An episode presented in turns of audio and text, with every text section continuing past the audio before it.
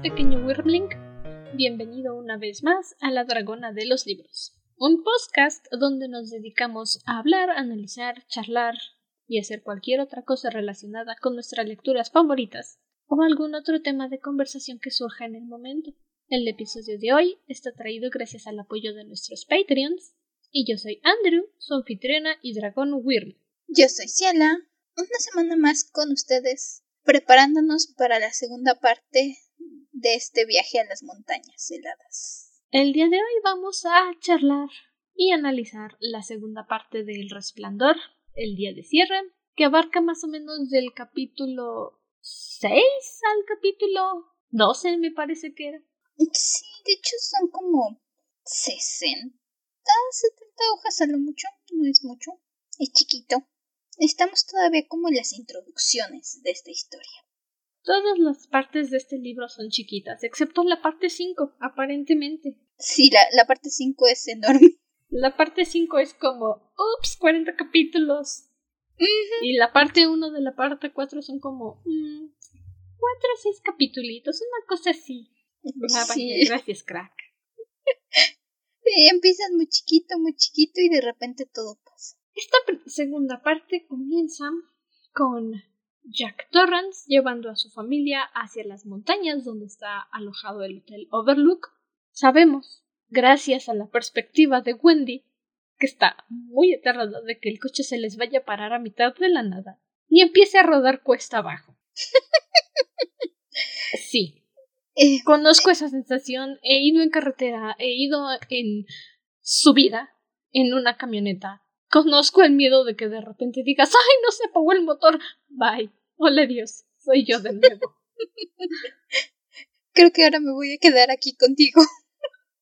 Así es. Nada más te dicen cómo van viendo cómo baja y cómo baja, cómo él van a 60, a 40 y como que no quiere. Y Wendy no me le dice Jack, la bomba de gasolina, Jack, la bomba de gasolina y Jack, se aguanta, se aguanta, se aguanta. Sí, tú no te angusties, mujer. El coche aguanta. Heavily breathing intensifies.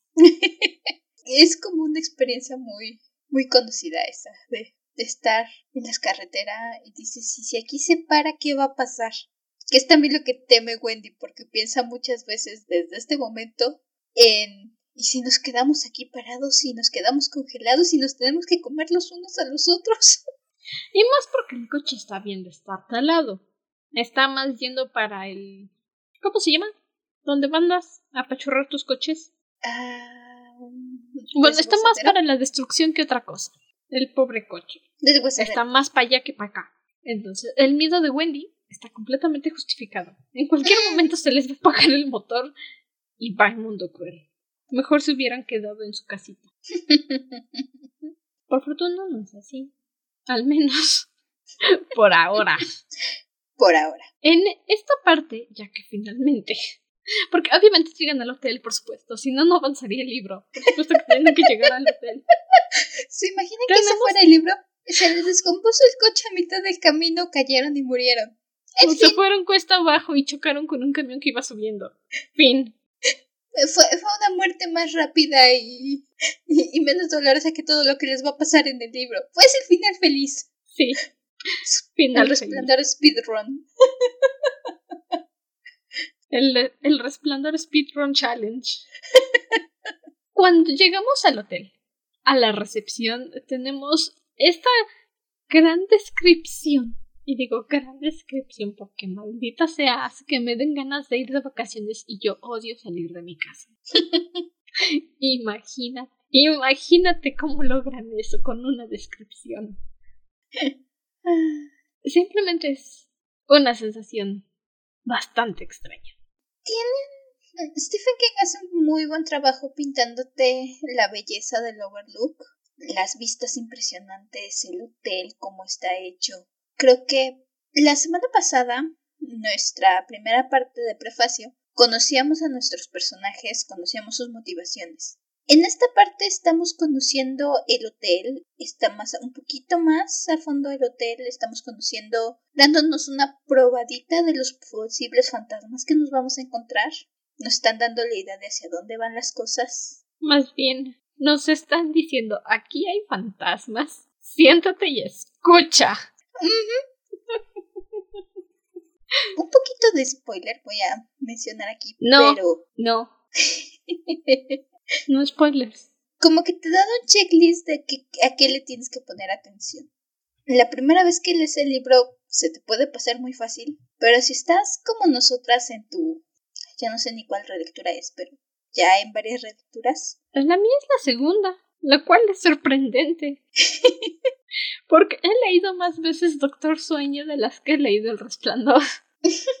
no, yo no sé cuántas veces, yo sé que lo he releído muchas veces, pero... Dale la vuelta al libro y ve la espina. Si está muy arrugada, son más de 14. mm, puede ser. Mi, Yo mi, dando por- malos consejos. mi, mi portada allí está muy desgastada, mi pobre libro. Entonces han sido más de 14. Shim. Entonces, aquí nos dan en, en esta segunda parte, te van dando cierta idea, y eso no lo notas hasta después, porque te empiezan a mencionar varios lugares del hotel donde futuramente em- empiezas a poner atención, varios lugares que se van a volver recurrentes en la historia. Y aunque sea tu primera lectura, si ya viste la película, que como se habrán dado cuenta en el poll que hice en Instagram, la mitad vio la película y luego el libro y la otra mitad vio el libro y luego la película, lo cual es sorprendente. Oh, sí. Pensé que iba a ser solo yo. Pero no, no. Hay más cultos, niños de rata. Suena feo, pero es que sí, sí era un poco niña rata cuando hacía eso. Pero hay más gente que vio, que leyó el libro y luego vio la película. Haces esa conexión. Y además les ponen tanta atención a esas descripciones, a esos detalles, que es imposible no pensar algo malo va a pasar aquí. Será mejor que me esté atento. Sí. Porque no es lo mismo el, ah, sí, aquí está el vestíbulo, la gente se está saliendo, ahí está Karen, hola Karen. A de repente pasar, y entonces en este piso específicamente, en esta habitación específicamente, con este número específicamente repetido tres veces en el mismo específico párrafo. Ah, ok, aquí hay un fantasma. Anotado. Eh, varía. Hay unas que son más sutiles, donde por ejemplo simplemente nos dicen, es que este personaje creyó ver algo así de reojo. Dijo, mmm, hay algo extraño aquí, o tuvo esta sensación extraña en este punto. Y hay otros lugares que sí nos mencionan y nos remarcan, como, y yo creo que eso casi todo el mundo lo conoce, es icónico del resplandor, la habitación 217. Que Ese y también el jardín de Roque, donde están a los arbustos de animales. En la película más que nada le dan ese enfoque masivo que no entiendo por qué. En el libro es como, ups, los arbustos. Y en la película le dieron todo este brinco, toda esta importancia a los arbustos. Que cuando yo vi la película dije, pero ¿por qué carajos podrían haberse enfocado en otra cosa? De hecho, porque en la ¿Para película qué o qué? ni siquiera son los arbustos de animales como aquí. Porque aquí en el libro son arbustos de animales. Son perritos, conejitos. Que por cierto me dan Animalitos. pánico. No sé por qué, es un miedo irracional que tengo. Sí, no lo sé. Es un miedo irracional que tengo a los arbustos con forma de animales. ¿Sientes que van a saltar? No lo sé, por eso es irracional. Eh, O sea, no es lo mismo que mi miedo total y completamente racional al mar, ¿sabes? No entro al mar, ni por voluntad propia, ni aunque me paguen, no entro al mar. Es un miedo total y completamente racional. makes sense. Sí, no, aquí tenemos estos arbustos de animalitos, nos describen en el libro. Nos los mencionan un par de veces, nos dicen que por ahí alguien le pareció ver algo. Como mencionábamos, ya te están dando como la idea de, ah, voy a prestar atención en este lugar. Y en la película lo que tenemos es más bien el laberinto. Aquí en el libro creo que ni siquiera es un laberinto, es la cancha de Roque, que es como ay, no sé cómo describirla, como la cancha de croquet, como la que juegan en Alicia, yo me la imagino. Algo así le describe Jack. Ajá, Cuando se lo está explicando a Dani, le dice que el roque es como jugar croquet, pero en grava y con unos mazos súper agresivos que tienen un lado duro y un lado gomoso. O sea, uno es para matar y uno es para jugar. Y no necesitan decirme que eso va a ser un arma para yo saber que puedes usar ese mazo como un arma. Un lado es suavecito y el otro lado es duro. ¿Saben? Es como el láser que usan en Star Trek o Star Trek, no importa cómo lo pronuncien. Tiene una lucecita roja y una lucecita azul. Y cuando están peleando con los aliens, y si esto es spoiler, ¿qué estás haciendo con tu vida? ¿Qué haces con tu vida que nunca has visto Star Trek? Honestamente. Pero cuando están peleando contra. Ay, se me acaba de ir el nombre. La traducción. I don't know. En la 3. I don't know. He visto un par de veces esas películas, no me lo sé. Bueno, están peleando contra las navecitas que se mueven como si fueran un enjambre de abejas. Y Spock cambia su láser de golpear a matar. Kudos, si entiendes mi referencia. Básicamente es lo mismo con el mazo de Roque. Cambió su lado de golpear a matar. Oh, sí. Más, más porque la vez pasada ya nos describió Dani que vio una imagen de este mazo lleno de sangre. Él no es- lo vio, se lo enseñó Tony. Se lo enseñó Tony.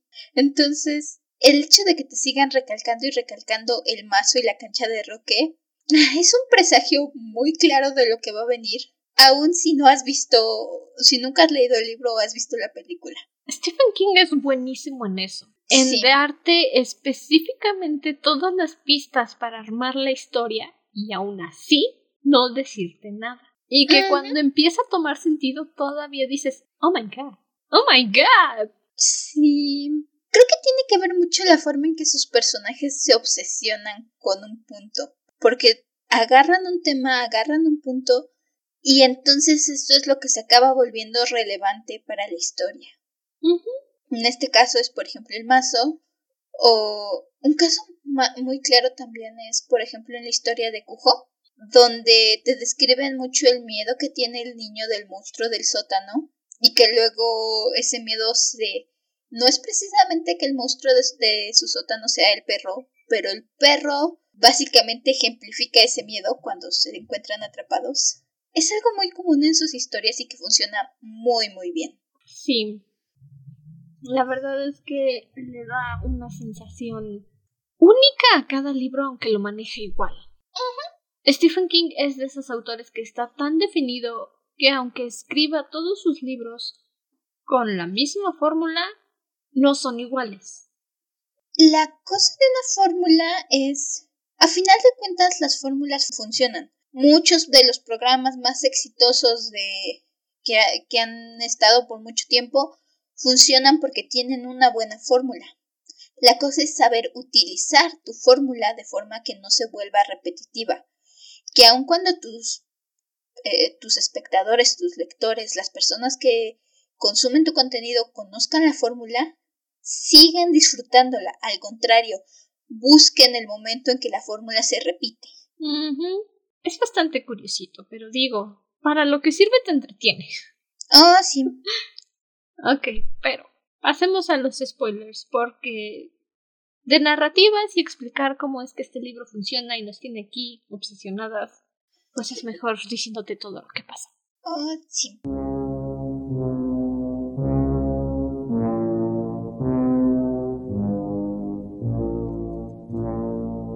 Y algo que debo mencionar, mm, no sé si sea intriga o curiosidad, Stephen King no da descripciones físicas completas de sus personajes. Tú te lo imaginas en base a los pequeños detalles que te da. Es algo muy curioso. Hasta ahorita me estoy fijando porque pues, ya empezó Andrew otra vez a hablar de su novela cuando nadie preguntó. Una chica me hizo este comentario en mi novela. Me dijo, es que no sé cómo lucen. Ya es el capítulo, creo que me dijo, el capítulo 12 y no sé cómo lucen. Y yo así de, ah, no, pues es que, pues sí, ¿no? Jamás di una descripción como tal de ellos de decir, ah, no, pues es que soy alto de tantos metros con tantos centímetros, mi color es de este cabello, mi nariz es así. Porque se me hace ridículo. Y ese elemento que usan no es por ofender, es mi opinión. en las novelas juveniles, las niñitas de Wattpad, que dicen Ay, no, es que me miré en el espejo y admiré mis hermosos ojos verdes cristalinos con mi naricita resplingada de piel blanca pálida como el hielo. Um, no. Si tu personaje está narrando la historia, qué estúpido. Insisto, no es por ofender, es mi opinión. Que tenga que decirle al lector cómo luce. Y aun si es narrador en tercera persona, pero está narrando desde el punto de vista del personaje, qué ridículo que tenga que decir fulanito de tal que medía unos setenta de cabello rizo castaño que parecía color chocolate. ¿Me entiende? ¿Me estoy dando a entender? Creo que tiene que ver cómo lo describes. Como mencioné. Una cosa es tener esta descripción, que es descripción clásica de fanfic, y de es que me miré en el espejo y me vi. Eh, mi metro sesenta de altura, con mi cabello castaño rizado y mis ojos no sé qué, con mi falda color la la la la la que es literalmente como si estuvieras haciendo la ficha de tu personaje y poniendo su descripción física. Ajá, para que todos sepan exactamente cómo luce, porque sucede que ahora todos necesitan saber exactamente cómo luce el personaje, o sea, no pueden tener ni tantita imaginación en eso. Y es algo que estoy notando aquí con Stephen King. Sabemos que Jack es alto, no es muy fuerte, pero tampoco es delgado, tiene la fuerza suficiente para un hombre promedio, supongo unos 80, unos 75, altura promedio en Estados Unidos. Wendy es hermosa, no necesitamos que nos digan, ¡ay, es que era hermosa! No, es una mujer delgada. Ha de estar como en sus treintas. Tiene un bebé de cinco años. Se casó saliendo de la universidad. Tiene piernas largas. Es rubia. Y hace que los hombres se volteen a verla. Danny es un nene adorable, rechonchito con cachetes que puedes apachurrar. Y es rubio. Tiene ojitos claros, seguramente cafés. ¿Cómo lo sé? No tengo idea. Lo sé. y esa es la cosa. No necesita decirte exactamente cómo lucen. Eh, ¿Te da suficientes pistas para darte una idea en general? Por ejemplo, lo de Wendy. Wendy no nos dice lo despampanante y lo sexy, nos describe su, su cintura y su no sé qué, pero nos hace algunos comentarios del estilo Dani vio a su mamá y sabía que su mamá era guapa o estilo fulanito Wendy traía una falda tiene una descripción así en algún punto en esta eh, justamente en estos capítulos donde menciona que Wendy trae un no tú continúa ahorita te interrumpo. Que Wendy trae una falda y que se puede ver que la falda se detiene como a tres centímetros de sus rodillas y es esta mención de no, no se necesitaba ver nada más como para saber que Wendy tenía buenas piernas. Ajá. Suficiente con eso y con una de las personas del hotel haciéndole un comentario halagador a Wendy para saber, oye, esta es una mujer guapa. Es una mujer muy, muy guapa. E incluso el mismo Danny se lo dice, pues porque Jack. Jack Torrance está haciendo sus comentarios de, ah, no, pues, pues te ves normal, ¿no, Wendy? Digo, te pusiste tu vestidito. no hay nada nuevo en eso. Y Dani tiene que ir y decirle, no es cierto, mamá, te ves muy guapa. ah, sí. y es la inocencia del niño. Así justo como dices, en, ese, en esa descripción que hacen de su vestido, literalmente es, el vestido se tenía un dobladillo discreto tres centímetros por arriba de la rodilla no más ni menos.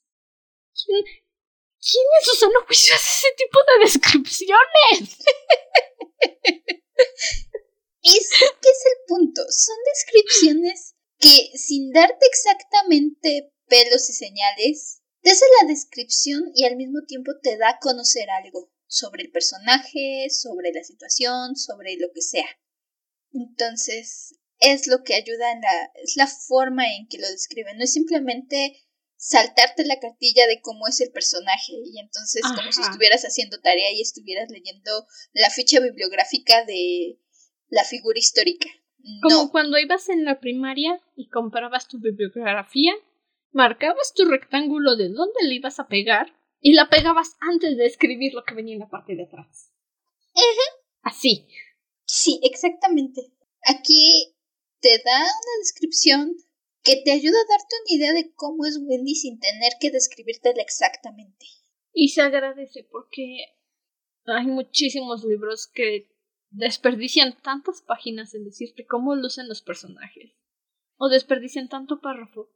¿Para qué? Honestamente, ¿para qué? Sí, es mejor irlo soltando poco a poco. Marisa Meyer lo hizo muy bien.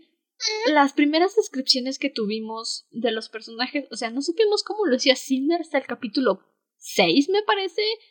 Y Kai nada más era un cabello desordenado como si se acabara de levantar, labios que todas las chicas de la nación habían deseado besar. Ok, no necesito que me digas exactamente cómo luce Kai para saber que es un chico deseable y lindo. Incluso en el caso de Kai, creo que eso hasta te ayuda más porque es un chico guapo, es un chico lindo. Y cada quien se lo imagina como tú te imaginas a tu chico lindo.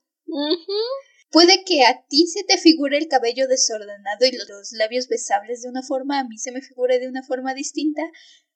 Y ambas vamos a estar de acuerdo con que Kai es lindo porque nos lo imaginamos como nosotras queremos. Es la belleza de los libros. Es la belleza de escribir de tener una idea. Obviamente tú necesitas saber exactamente cómo luce tu hijo, pero el lector puede visualizarlo de otra forma y a lo mejor combinan, a lo mejor llegan a la misma conclusión. Ok. Hasta ahí llegamos en esa parte de no dar descripciones a pie de letra de tu personaje porque son innecesarias. Mientras están subiendo a la montaña, Dani ve varios carteles que su mamá le comenta lo que dicen, desmoronamiento de rocas. Y Dani está esperando a ver que caiga una roca.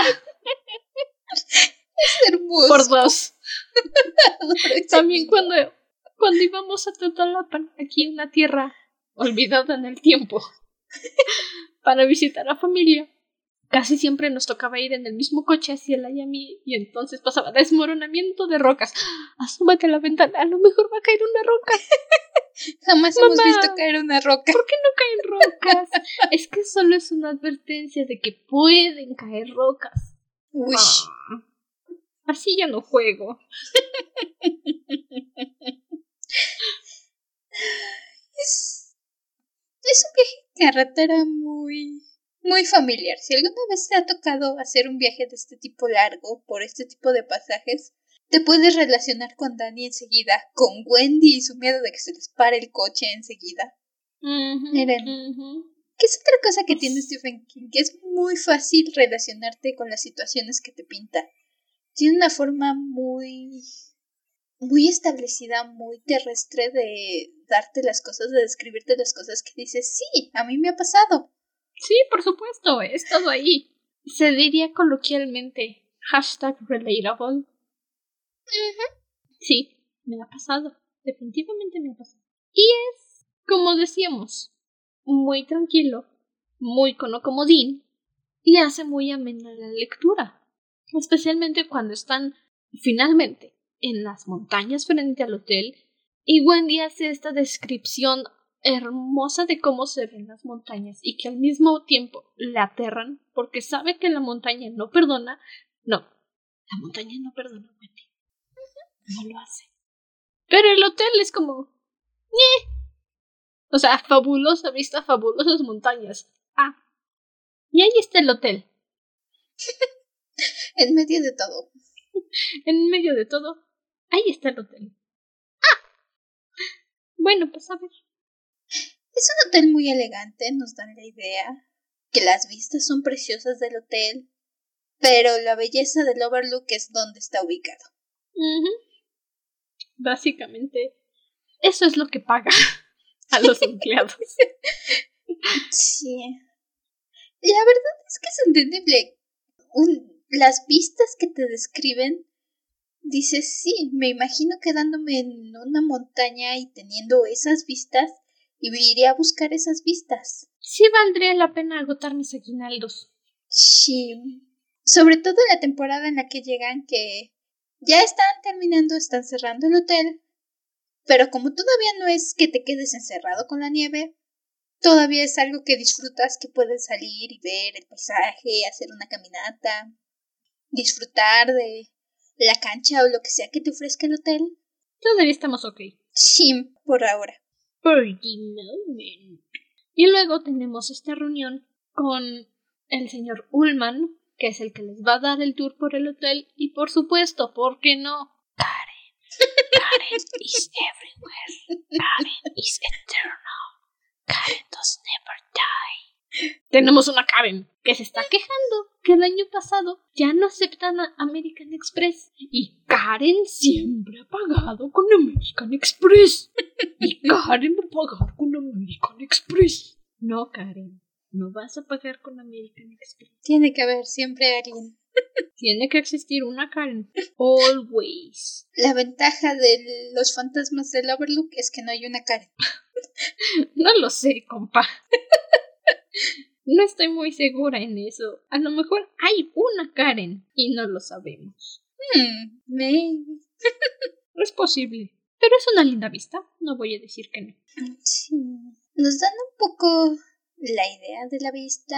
Nos hablan justamente de estos arbustos de animalitos que mencionaban, que mencionábamos hace un rato. Nos hablan de esta zona de juegos infantiles que a mí me encantaría jugar, a, me hubiera encantado jugar ahí de más chiquita que nos describen con sus toboganes y con sus tubitos y con una pequeña casita que es una versión miniatura del Overlook. Adoro esa idea. Me encanta porque ningún hotel tenía una, una zona de juegos que fuera una versión miniatura del hotel. De hecho, casi no hay hoteles con zona para niños. No. Nadie piensa, bueno, es. Generalmente tienen es que los padres no saben criar a sus niños. bueno, pero ok. Les están mostrando el lugar, conocen a Karen. Jack le explica a Dani que el roque es un juego muy agresivo que te puede matar a masazos. y es lindo porque Jack le dice a Dani, bueno, yo creo que te podría enseñar a jugar roque. Y Dani le dice, no, no creo que me guste el roque. Y su papá le dice, bueno, lo probamos. Y si no te gusta, pues no pasa nada, no te gustó y ya lo descubrimos. voy a llorar. Quiero, quiero abrazar a Dani en esta parte. Este pobre niño está y cada momento llegan al hotel, casi se les desmaya ahí porque se da cuenta que es el hotel de las visiones que le dijo, que le dio Tony. Que le dio Tony.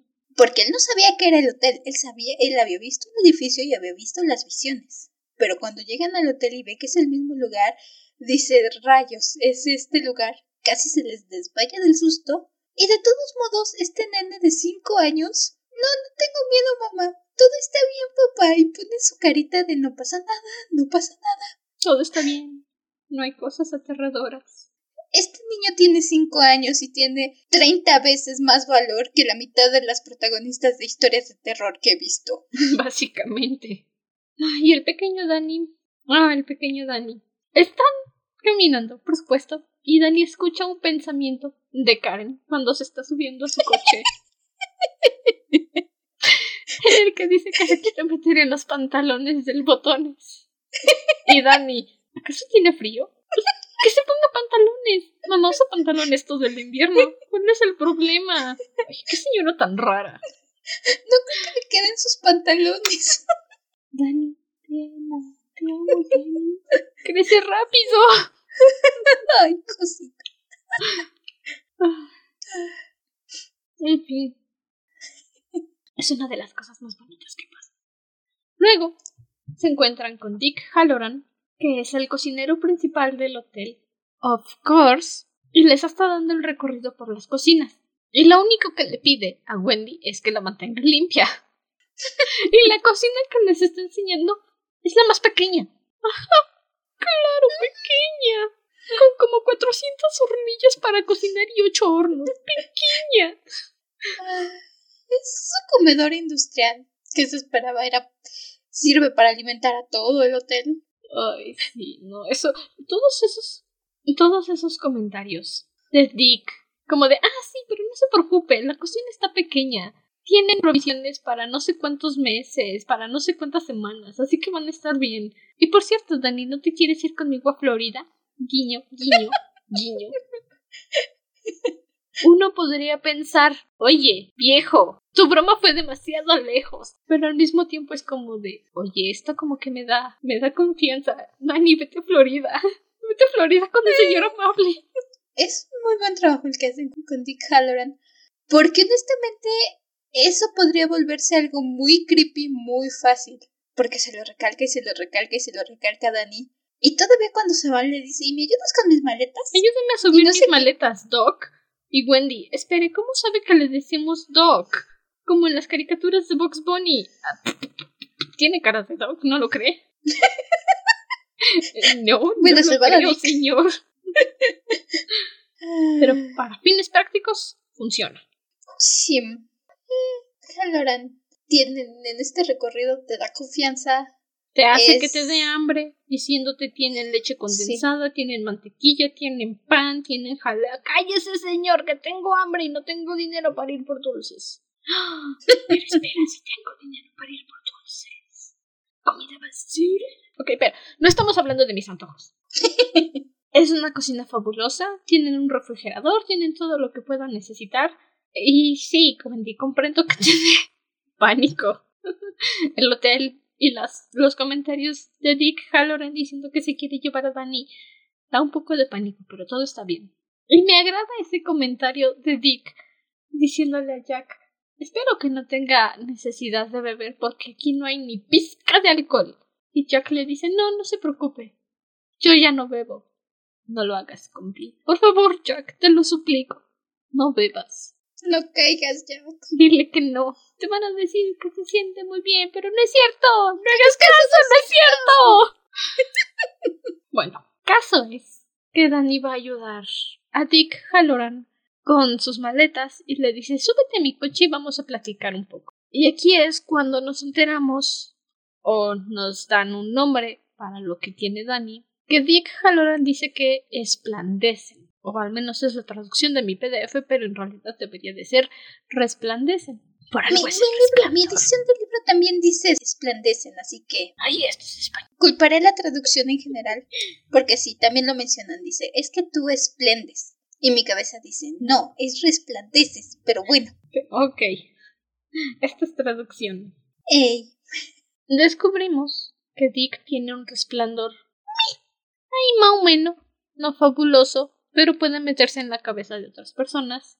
Y creo que deberían de haberlo dicho en esta parte, a no ser que mi PDF no lo tenga y yo lo haya alucinado. Pero mencionan que Dani es como una linterna. Corrígeme si estoy mal. Lo mencionan, le dice que Dani alumbra muchísimo.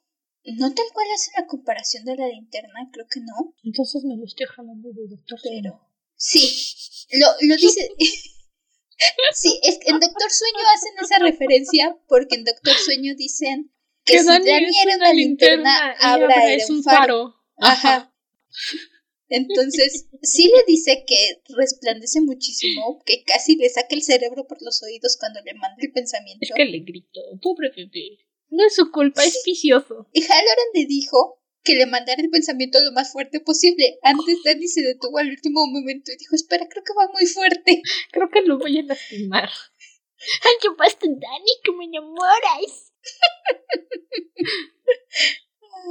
Algo fabuloso es que Danny le preguntó por los pantalones. Ay, sí. Dice, no le voy a preguntar a mamá, es una pregunta incómoda. Voy a preguntarle al amable cocinero. ¿Por qué la señora Karen se quería meter en los pantalones del hombre?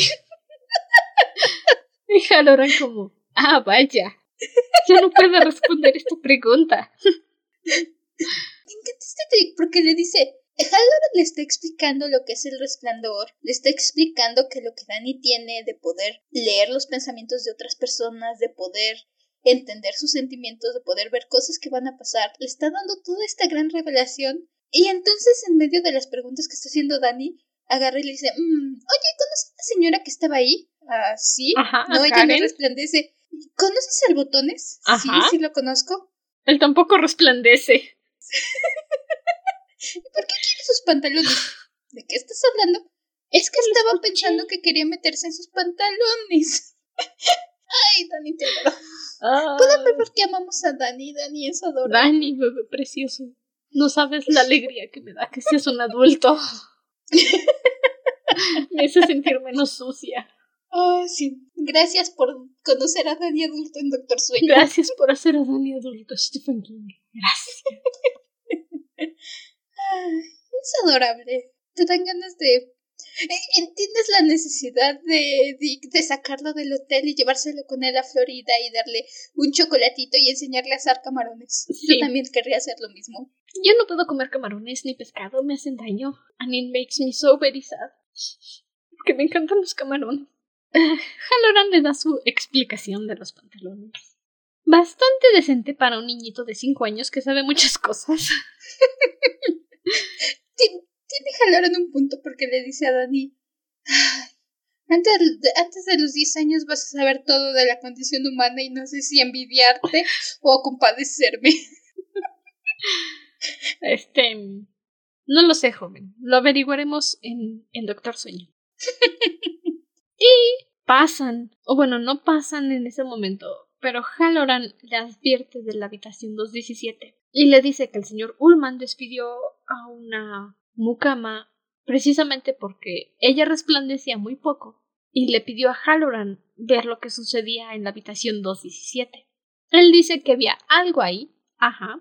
No es suficiente para dañar a los visitantes del hotel, pero Dani, nunca, nunca, nunca, nunca, nunca, nunca vayas a esa habitación. Nunca, Dani. Y entonces Dick Halloran nos dice, este es mi último año en el hotel. Ya me voy. Oh, vaya. Eso debería de darme confianza. mis respetos, tiene esta conversación con Dani y tiene esta explicación que le da al niño, que es una explicación que se va a quedar con nosotros un ratote, donde le dice es son como figuras en un libro. ¿Alguna vez viste un libro que te asustara? Sí, es así. A veces puedes ver cosas que van a suceder y a veces puedes ver cosas que ya sucedieron. Cierra los ojos y mira para otro lado. Son figuras en un libro, no te puede pasar nada. Pero no entres a la habitación 217. Básicamente.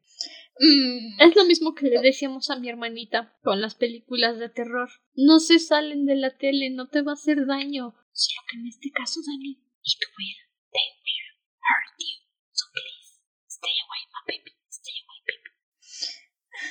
Honestamente no sé si fue inteligente decirle cuál era el número exacto de habitación a la que no te tienes que meter. Es como cuando le dices a alguien no presiones este botón o le dices a alguien...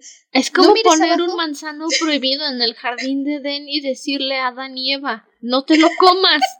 ¿Por qué ponerlo en el jardín? ¿Por qué no ponerlo en la cima de una montaña? Gran letrero resplandeciente. No, tocarte se preguntar ¿Cuál es realmente el gran plan de Diosita? Lo mismo. Este, tal vez no le digas el número de la habitación, dile que si ve algo feo solo se aleje, que no vea y que no entre a las habitaciones, no le digas la habitación exacta. Bueno, en cierto sentido entiendo por qué le dijo la habitación exacta, pero es que no hay forma de decirle, no entres a las habitaciones, es un niño y va a vivir en ese hotel por seis meses.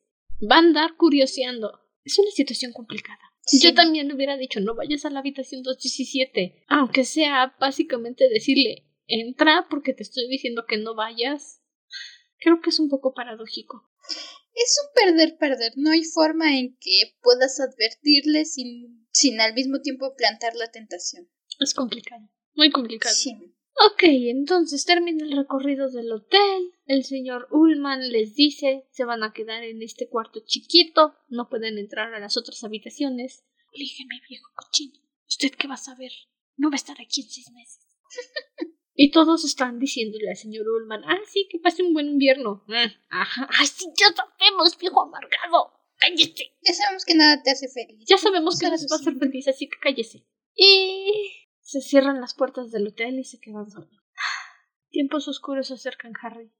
Tiempos oscuros. En general, hasta el momento, sabemos que el Overlook debe ser tratado con respeto. No debe ser tomado a la ligera. Y hay cosas feas que pasan en ese hotel.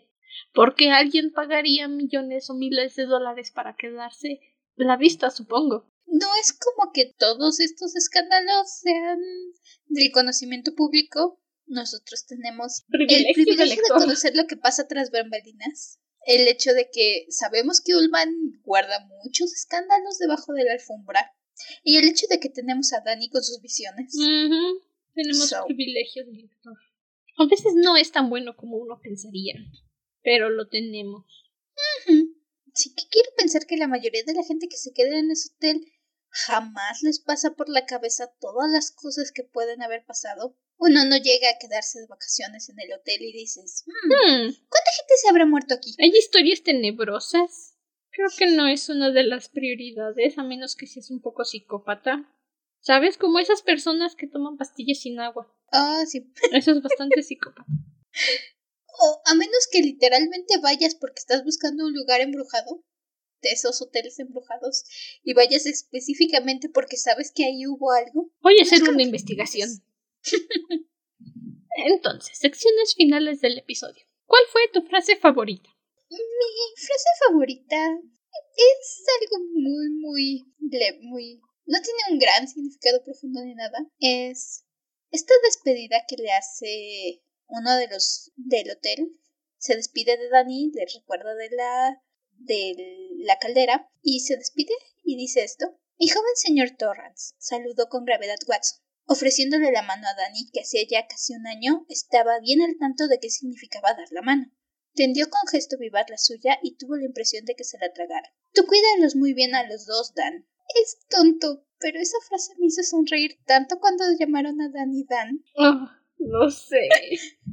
es como me hace pensar en el fabuloso hombre en el que se va a convertir un día cuando sea grande. Ilegal.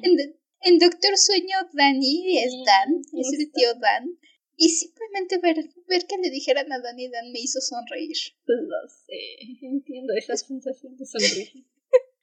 ¿La tuya? La mía fue una frasecita de Dani cuando está en el coche con Halloran. Después de que él le dice, hace el esfuerzo por no andar mirando en las mentes de otras personas. Y Dani le dice que sí lo va a intentar porque, bueno, el niño hizo una pausa, turbado. Sería como espiar dentro del dormitorio para mirarlos mientras están haciendo eso de que sirve para ser bebés. ¿Sabe usted a qué me refiero?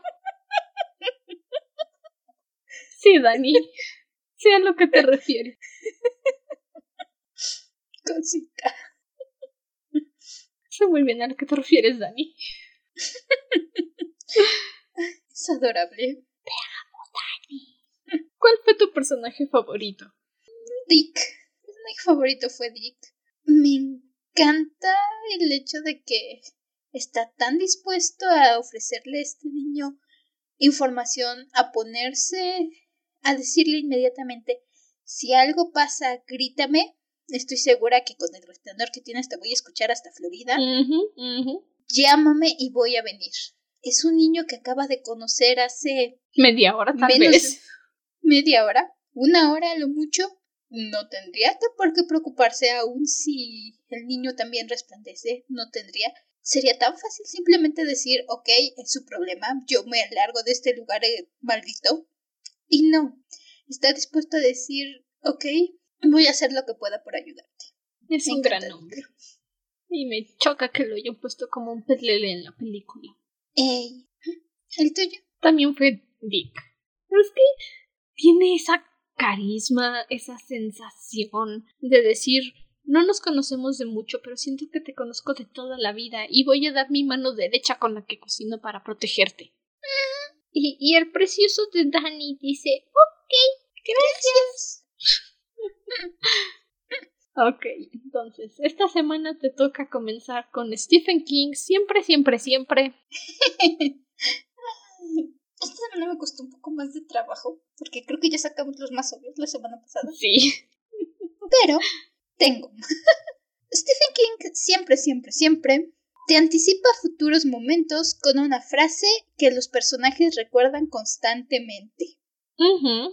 ¿Y tú, be Ya. En este caso tenemos dos. Tenemos el hecho de la caldera, donde te están diciendo que si no se cuidan un día van a despertar en el cielo. Y es algo que Jack recuerda muchas veces y que todavía se lo mencionan varias veces. Y Dani también. Stephen King siempre, siempre, siempre tiene un personaje aferrado a una idea que se repite constantemente en su cabeza y termina evocando alguna imagen sombría. En este caso lo pensé con Wendy, que sigue pensando en el grupo Donner, estos jóvenes, creo que eran jóvenes, que se quedaron atrapados en la montaña y se acabaron comiendo entre ellos. Y Wendy lo piensa y lo piensa y lo piensa y lo piensa muchas veces a lo largo de esta parte. Y tú be like that. Yeah. Y Stephen King siempre, siempre, siempre tiene un personaje cuya mitad de vocabulario son palabrotas. Sí. No es. Es un poco menos de siempre, siempre, siempre ese. Es más común, siempre hay alguien que es grosero. Ey, pero. Pero me estaba quedando sin ideas, así que. ok. Ok, las mías. Stephen King siempre, siempre, siempre tendrá un personaje que conduce un Plymouth. No importa si es nuevo, no importa si es viejito, Creo que es su coche favorito. En la mayoría de los libros que he leído aparece el Plymouth. Mm. Stephen King siempre, siempre, siempre tendrá una esposa que es absurdamente atractiva. Oh, sí. Sea Wendy, sea... Ay, ¿cómo se llama la esposa de el escritor? Mm, la historia de Lizzie o Lizzie. La esposa se llama Lizzie. La historia de Lizzie. Sea Rose en el retrato de Rose Mather siempre tiene una esposa que es absurdamente hermosa. Abra en o Audra, creo que se llama la esposa del Gran Bill. Ajá, Audra. Siempre. ¿Sabes? Creo que ese es un gran halago hacia Tabitha King, su esposa. Sí, considerando que siempre son escritores. Sí. Stephen King siempre, siempre, siempre tendrá un personaje que lo sabe todo. Absolutamente todo. Todo. Todo lo sabe, hasta la fecha en la que se murieron. Todo. y así concluimos nuestra lectura del día de hoy. Pueden volver en paz a sus retiros, hermanos. estos capítulos están quedando cortitos, pero son partes cortitas. Es que son capítulos. Y son tan poquitos. Sí. Ya en las siguientes partes creo se van, a se van a ir extendiendo más este libro porque se van extendiendo más y van pasando más cosas. A medida que... aparezcan los muertos, porque por supuesto que hay muertos. Ahorita simplemente estamos viendo el panorama, comenzando la historia. ¿Sabes? Es como el entrenamiento para el maratón de 5 kilómetros. Estás preparando los pulmones. Porque luego se pone lo feo. Y lloramos. Lloramos mucho.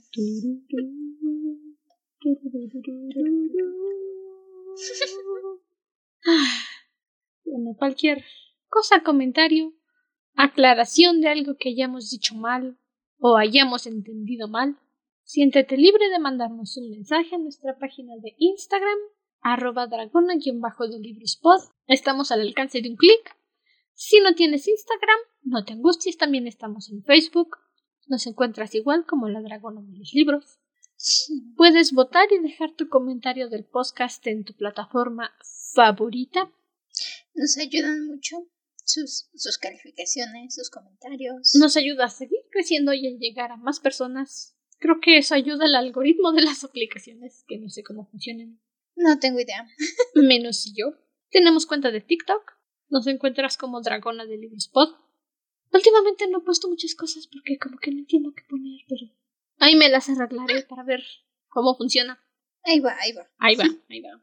Ah, sí. Si quieres acompañarnos en nuestra lectura para la siguiente semana, mándanos un mensaje y te puedo compartir mi PDF porque pobreza, no tengo mi libro. F. y si quieres apoyarnos para seguir trayendo más episodios, te puedes suscribir a nuestro Patreon patreon.com slash dragona de libros post por el precio tan baratito y llévele, llévele de un dolaruco al mes. Hasta entonces, permanece cómodo y seguro dentro de tu cueva. Nosotros nos volveremos a reunir en el siguiente episodio. Hasta la próxima luna. Bye. Cuidado al viajar por las montañas. Bye bye.